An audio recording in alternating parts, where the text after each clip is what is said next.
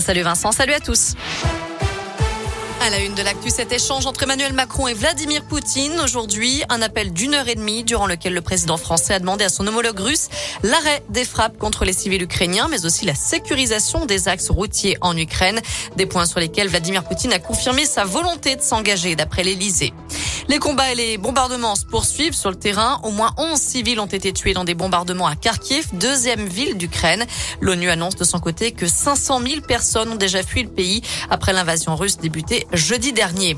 Notez qu'un conseil de défense était organisé aujourd'hui à l'Elysée. D'après le ministre des Affaires étrangères, il existe, je cite, une opportunité de quitter Kiev pour les Français encore sur place. Jean-Yves Le Drian précise que la France ne pourra pas leur apporter d'assistance sur la route, ni garantir la totale sécurité sur le trajet. Et puis on a appris tout à l'heure que la FIFA, la Fédération internationale de foot, était en discussion avancée pour suspendre la sélection nationale russe des compétitions internationales, dont le mondial. Les Russes doivent disputer un match de barrage le 24 mars contre la Pologne. Dans l'actu également, ce lundi, jour de rentrée scolaire à l'école, les enfants peuvent enfin enlever le masque dans la cour de récréation.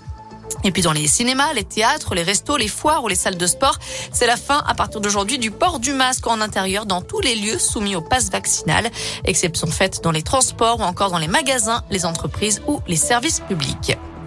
En bref, près de chez nous, une mère et son fils blessés dans un accident de la route ce matin. Ça s'est passé à 8 heures à Saint-Romain-le-Puy. La conductrice âgée de 36 ans a percuté une autre voiture en stationnement. Elle a été légèrement blessée, tout comme son enfant de 10 ans, prise en charge au CHU du Forêt à Montbrison.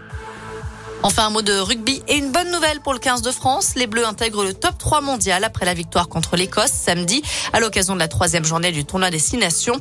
Ils doublent donc l'Angleterre et sont désormais derrière la Nouvelle-Zélande, deuxième, et les champions du monde sud-africains qui dominent le classement. Voilà pour l'essentiel de l'actu. Merci beaucoup Naomi.